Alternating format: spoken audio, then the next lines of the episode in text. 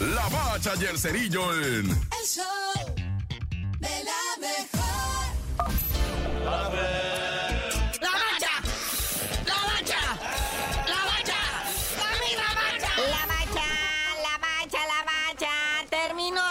Lo que viene siendo la regularidad en el torneo. Y ahora vamos a pasar a la siguiente instancia que sería primero el Playboyín y luego ya la liguilla. Pero vamos primero analizando, ¿verdad? Los seis primeros lugares que están encabezados con 40 puntos el AVE. Por lo tanto es quien espera, ¿verdad? Quien resulte del Playboyín. Sí, en segundo lugar llega el Monterrey con 33 puntos.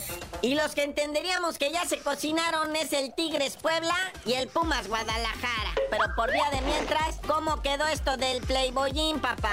Pues el play-in se jugaría hasta lo que viene siendo el 22 de noviembre, con horarios por confirmar. Y sería lo que viene siendo, ¿verdad? El Atlético San Luis contra el León, allá en el Estadio Charolastras. Y el Santos Laguna contra el Mazatlán en el TCM. Y digo, cabe mencionar, ¿verdad? Nomás para escarbarle con la uña, Pachuca, Toluca, Tijuana, Querétaro, Juárez y Cruz Azul, sumatoriamente Atlas y Necaxa, pues guácala de perro, con todos. Sí, o sea, más suerte para el próximo torneo, échenle más ganitas, ¿no?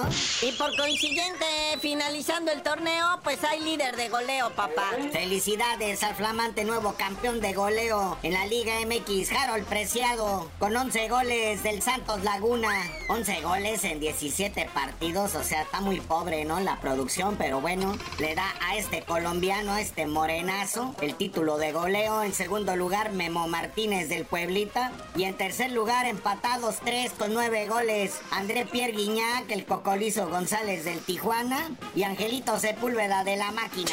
Oye, pero también se está jugando en Indonesia el Mundial Sub-17, a donde México, como marca el reglamento, ya perdió su primer partido contra Alemania. Sí, mal inicio para los chavos de la sub-17 allá en el Mundial en Indonesia, ¿verdad? 3-1, pierden contra los alemanes, chale. Más suerte para el próximo contra Venezuela, miércoles 15 de noviembre, 3 de la mañana. A ver si vale la pena la desmañanada, ¿verdad? Y brevemente vamos a lo boxístico, muñeco.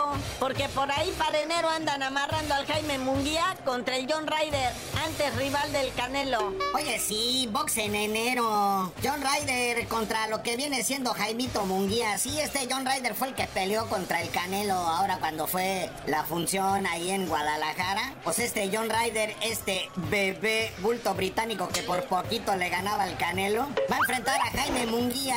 Pero pues en enero, porque por ahí dicen, vea, que Munguía, en la organización de lo que viene siendo la UMB, es el retador, el contrincante mandatorio para el Canelo. Pero pues ya tiene esta pelea con el John Ryder, entonces tiene que ganar esta para pelear contra el Canelo, que todo parece indicar que el Canelo va a pelear contra David Benavides.